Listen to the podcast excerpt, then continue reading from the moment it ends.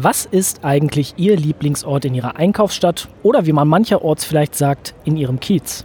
Ist es das Café oder die Bar, von wo aus Sie den Trubel auf der Straße oder in der Fußgängerzone beobachten können?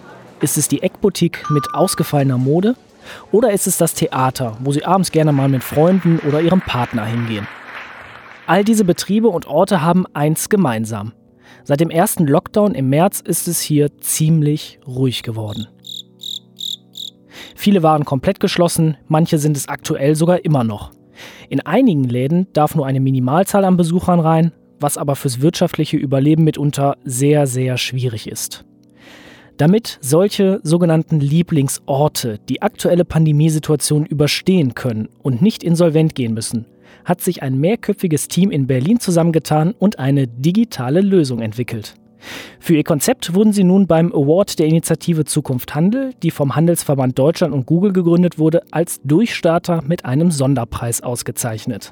Wie man digital durchstartet, einem Pandemieereignis trotzen kann und sogar noch ein vielversprechendes digitales Angebot für den Einzelhandel von morgen schafft – das besprechen wir heute. Herzlich willkommen zur Economy Themenreihe Zukunft des Handels. Mein Name ist Matthias Rutkowski.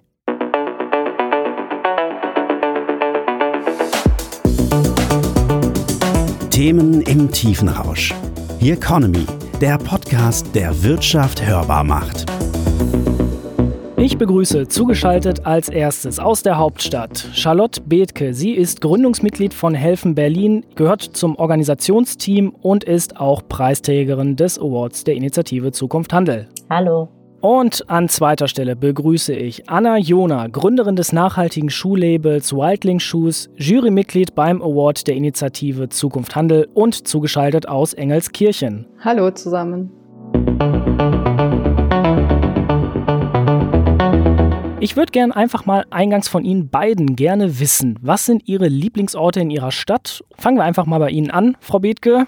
Ja, also wenn ich äh, hier in meinem Kiez verbleibe, ich bin in Friedrichshain, dann würde ich sagen, am liebsten halte ich mich rund um den Burgsangener Platz auf, wo ganz viele schöne kleine Cafés und Restaurants vorhanden sind. Frau Jona, dieselbe Frage gerne an Sie. Ja, ich habe ja das Glück, hier auf dem Land zu leben. Das heißt, ich gehe sehr, sehr gern einfach in die Natur. Aber es gibt auch ein kleines Inhaberinnen geführtes Café in Engelskirchen, ähm, das ich gern besuche zwischendurch. Und ich hoffe sehr, dass dieses Café es durch die Krise schaffen wird. Wir haben Gastronomie gehört, wir haben Krise gehört. Und genau da setzt ja die Idee von Helfen Berlin an, wofür eben jetzt diese Initiative, diese Non-Profit-Organisation einen Preis gewonnen hat. Wenn man die Idee grob umschreiben will, Frau Bethke, dann würde ich es mal so versuchen. Helfen Berlin ist eine digitale Gutscheinplattform für Berlin, auf der man Gutscheine für sein Lieblingscafé, Geschäft, Theater oder sonstige Einrichtungen kaufen kann, um sie dort später, wenn die entsprechende Einrichtung wieder geöffnet ist, einzulösen. Das hört sich nach einem sehr ambitionierten Vorhaben an. Das war es tatsächlich auch. Was uns aber von vornherein klar war, dass wir unbedingt was machen wollten und eine Lösung finden wollten, um weiterhin die Berliner Lieblingsorte am Leben zu erhalten. Wir haben äh, die Plattform helfen.berlin innerhalb von nur äh, fünf Tagen gebaut und das alles äh, als ein Non-Profit-Projekt. Also das haben wir alles neben unserer eigentlichen Arbeit äh, geleistet und geschafft. Und obwohl wir das tagtäglich machen, ähm, weil wir eigentlich eine Kommunikationsagentur sind, wäre das tatsächlich ohne die vielen Berichterstattungen durch die Presse niemals so groß geworden, wie es letzten Endes geworden ist. Frau Jona, lassen Sie uns ein wenig aus dem Nähkästchen plaudern, wie es so schön heißt. Was hat Sie als Jurymitglied am Konzept von Helfen.Berlin besonders überzeugt? Also was uns wirklich ähm, alle begeistert hat, war einmal das, was äh, Charlotte jetzt auch gerade schon erzählt hat, dieses wahnsinnige Engagement dahinter, innerhalb von kürzester Zeit ähm, da anzupacken, wo man anpacken kann und wirklich einfach selbstlos jetzt erstmal anderen unter die Arme zu greifen und zu helfen. Das hat uns alle wahnsinnig überzeugt. Frau Jona, lassen Sie uns mal ein wenig in die Bewertungskriterien des Awards eingehen. Das waren ja die Kategorien Innovationskraft, Unternehmensnutzen, Skalierbarkeit und Emotionalität bzw. persönliches Engagement. Sie haben 30 Sekunden, eine ganz kurze Jurybegründung zu Helfen Berlin zu formulieren. Ja, also es war natürlich, wie eben schon gesagt, äh, ein ganz großes Augenmerk auf dem persönlichen Engagement, also auch aus diesem Engagement heraus, was ja erstmal äh, nicht in die eigene Tasche zurückfließt, sondern wirklich von Anfang an gemeinnützig ähm, es darum ging, anderen zu helfen und dann eben ähm, mit Innovationskraft, ähm, mit einem großen Nutzen, da alles zusammenzuziehen, was man hat an Fähigkeiten, an, an Möglichkeiten und auch einfach zu finden, wo jetzt da der Hebel ist, ja, welchen Hebel man hat als Gruppe, um den anderen unter die Arme zu greifen. Und das war das, was uns als Jury komplett überzeugt hat. Aus Ihrer persönlichen Sicht, Sie sind ja selbst Gründerin und Expertin für digitale Anwendungen, Leadership und Gründerthemen an sich. Wenn wir uns jetzt mal diesen Case Helfen Berlin anschauen, macht Sie das auch als Gründerin selbst so ein bisschen stolz, weil Sie selber wissen, wie schwierig es ist, äh, so etwas von 0 auf 100 aufzubauen?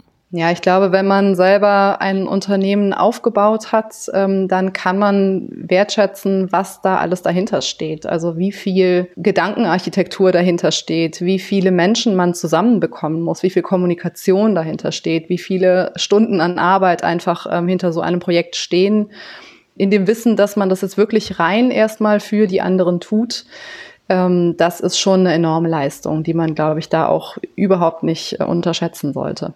Frau Bethke, Helfen Berlin vereint quasi die Interessen und die Geschäftsbereiche von über 2600 Orten und Einrichtungen in Berlin.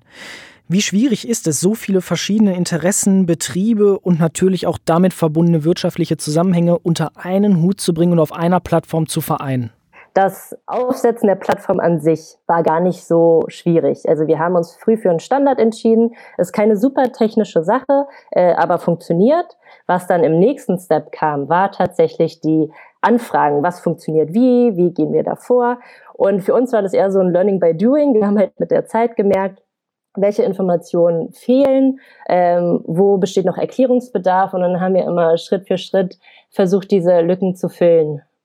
Was war so die erste Reaktion, als mit Helfen Berlin quasi diese Plattform auf den Markt kam und dieses Angebot da war? Was kamen Ihnen da so für Reaktionen entgegen? Eigentlich grundweg positiv. Sowohl von den äh, Lieblingsorten als auch von den Nutzern der Berliner Bevölkerung. Dann lassen Sie uns doch einmal kurz ein Gedankenbeispiel durchgehen. Ich bin jetzt, sagen wir einfach mal, Restaurantbetreiber und darf aktuell nicht öffnen. Wie kann mir Helfen Berlin jetzt eben helfen und Unterstützung leisten? Also Helfen.Berlin ist momentan tatsächlich nur für bereits bestehende Lieblingsorte verwendbar. Helfen.Berlin war in dem Moment eine eher kurzfristig angesetzte Lösung gewesen. Wir haben nämlich nach dem ersten Lockdown gemerkt, dass der Need da ist für eine langfristige Lösung und haben daher eine Firma gegründet, um ergänzend zu Helfen.Berlin Lieblingsorte zu unterstützen. Und dabei ist die das B-Card entstanden. Und die das B-Card ist quasi ein Berlin-Gutschein, der aber universell einsetzbar ist. Und es funktioniert quasi wie eine Prepaid-Karte.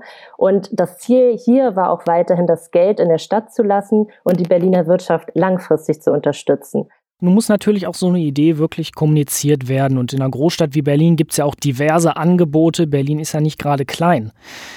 Welche Rolle haben da vor allem digitale Kommunikationskanäle gespielt? Eine Studie des Handelsverbands Deutschland sagt ja zum Beispiel, nur jeder zweite Händler ist digital sichtbar. Das heißt, ich muss ja auch einen Großteil irgendwie in der physischen Welt ansprechen. Also Herausforderungen, die wir gesehen haben, dass viele Händler auf uns zukamen und zum Beispiel meinten, wir würden gerne das, was ihr auf Instagram oder Facebook gepostet habt, gerne teilen, aber wir haben nicht die Möglichkeiten, dass wir da unter äh, die Arme gegriffen haben und kleine Crashkurse gegeben haben, wie, was ist eigentlich Social Media und wie benutze ich das und wie kann ich das teilen, dass ich darauf bin. Wir haben natürlich unsere äh, Plattform selber als ähm, dafür genutzt, um halt die verschiedenen Orte, die mitgemacht haben, zu promoten und so versucht natürlich das auch äh, mehr Reichweite zu generieren für die einzelnen Unternehmen. Ich höre so ein bisschen raus, Sie haben unter anderem Crashkurse gegeben, aber eben auch bei diesem Aspekt digitale Transformation des Einzelhandels wirklich aktiv mitgeholfen. Genau. Frau Jona, ich habe bei der Verleihung des Awards einige Begriffe und Formulierungen aufgeschnappt, wie unter anderem so uneigennützig und funktional oder hat Potenzial auch nach der Pandemie. Bleiben wir einfach mal bei letzterem. Wie viel Potenzial hat Helfen. Berlin dennoch? Ja, also ich glaube, das äh, zeigt Helfen Berlin ja gerade selbst, was man darauf eben noch aufbauen kann. Und dann ist Berlin ja auch nur eine von vielen Städten. Das heißt, man kann sich das natürlich ähm, auch regional erweitert vorstellen. Ähm, man kann darauf sicher auch noch weitere ähm, Orte zum Beispiel mit aufnehmen. Also man kann das Angebot erweitern ne, um, um andere, um Dienstleistungen, um, um ähnliches. Also man kann diesen Plattformgedanken, glaube ich, noch sehr viel weiter denken. Und wenn ich das gerade richtig verstanden habe, dann sind die Gründer auch schon äh, genau dabei. Was kann sich denn der Einzelhandel, mal abgesehen von so einem Pandemieereignis, wie wir es im Moment erleben, deutschlandweit von Helfen. Berlin als Grundidee an sich abschauen? dass man eben äh, neue Ideen auch bekommt dafür, wie es weitergehen kann. Also der Einzelhandel ändert sich, ähm, die ganze Stadtlandschaft ändert sich. Und ähm, was ich halt schön finde an, an dieser Initiative Jetzt helfen Berlin, war eben genau das. Es unterstützt die Vielfalt und es, es gibt eine Möglichkeit eben, äh, dass auch gerade die Kleinen, die Unabhängigen eben weitermachen können. Und ähm, dafür wird es auch notwendig sein, dass man sich hin in Richtung Digitalisierung öffnet, dass man auch andere Wege ähm, des Kontaktaufbaus und, und der Beziehungspflege eingeht. Und ich denke, dass das auf jeden Fall schon ein, ein guter Anstoß sein kann. Ich höre raus, lokale Kollaborationen sind wichtig, Standortverbundenheit, aber eben auch die digitale Präsenz. Ja, richtig. Frau Bethke, was bekommen Sie so für Feedback von den Händlern an sich, die ihre ersten Erfahrungen mit Helfen. Berlin, auch den weiterführenden Angeboten wie der B-Card und so gesammelt haben? Wir waren ganz baff am Anfang, was für wundervolles Feedback gekommen ist. Also zum einen die Dankbarkeit natürlich der Orte, aber auch, wie gesagt, der, der Zuspruch der Nutzer. Man muss das ja auch so sehen. Zum einen war die finanzielle Unterstützung zu Beginn wichtig, weil es äh, zu Beginn der Maßnahmen auch äh, vollkommen ungewiss war, was für weitere Unterstützungshilfen es geben wird, was für Lösungen es geben wird. Und äh, viele Orte wussten auch einfach nicht, wie sie dann die nächsten zwei, drei Monate ohne Einnahmen überstehen sollen. Zum anderen auch war die emotionale Unterstützung sehr wichtig, dass gezeigt wurde, dass sie gebraucht werden und einfach der Zuspruch, den die äh, Lieblingsorte erhalten haben, der natürlich auch motiviert hat, weitermachen zu wollen. Und was Helfenpunkt Berlin auch gebracht hat, war, dass Besucher und ihre Lieblingsorte weiter in Kontakt geblieben sind, dass das Verhältnis weiterhin bestehen bleibt. Werfen wir einen Blick einfach mal nach vorne die aktuelle Pandemiesituation ist vorbei, alles hat sich normalisiert, sprich ist ansatzweise wieder so, wie wir es kennen. Wie geht es dann mit Helfen. Berlin weiter? Wir haben bei Helfen. Berlin immer gesagt, wir bleiben so lange, wie wir gebraucht werden. Die bestehenden Anbieter können weiterhin Gutscheine über Helfen. Berlin verkaufen, aber wir haben jetzt zusätzlich auch noch Regional Hero gegründet, die die Einzelhändler und Einzelhändlerinnen ähm, ja, ihnen digitale Möglichkeiten an die Hand geben und ähm, was die Lieblingsorte brauchen. Dann würde ich gerne abschließend von Ihnen beiden gerne noch wissen, wenn Sie zwei Thesen dazu formulieren müssten, wie der Handel der Zukunft aussieht. Wie würden diese beiden Thesen lauten? Fangen wir einfach bei der Award-Gewinnerin an. Frau Bethke. Also zum einen würde ich sagen, dass die Zukunft des Handels vor allem in der Digitalisierung liegt. Und als zweiten Punkt würde ich das auch sehen, dass dadurch vor allem auch die Zusammenarbeit vereinfacht wird, um unter anderem Projekte wie zukünftig dann Helfen. Berlin auch äh, aufzubauen, noch schneller und noch besser. Frau Jona, Ihre beiden Thesen, wie würden Sie diese formulieren? Ich würde sagen, dass der Handel der Zukunft ähm, tatsächlich direktere Beziehungen zur Kundschaft eingehen wird, also mehr Direct to Consumer und wenn ich da so ein bisschen Wunschdenken einfließen lassen kann, dann würde ich sagen, kann daraus resultieren, dass der Handel der Zukunft wieder bunter, diverser und vielseitiger wird, ähm, eben weil die Kundschaft das schätzt und auch das mittragen wird. Ich fasse zusammen, der Handel der Zukunft ist direkter vom Kunden ausgedacht, er ist digitaler, er ist flexibler und vielleicht auch kollaborativer. Ja, das wäre doch schön, oder? Dann danke ich an dieser Stelle Ihnen, liebe Hörerinnen und Hörer, und vor allem Ihnen, Frau Jona, Frau Bethke, nochmal fürs Gespräch. Das war Here Economy mit der Themenreihe Zukunft des Handels. Und wenn Sie wollen und vorherige Folgen noch einmal anhören möchten, dann gehen Sie einfach auf handelsblatt.com slash adv slash Economy. Dort finden Sie diese Themenreihe und noch viele weitere. Ich danke Ihnen fürs Zuhören und sage Tschüss, bis zum nächsten Mal. Here Economy der Themenpodcast der Solutions bei Handelsblatt. Überall, wo es Podcasts gibt.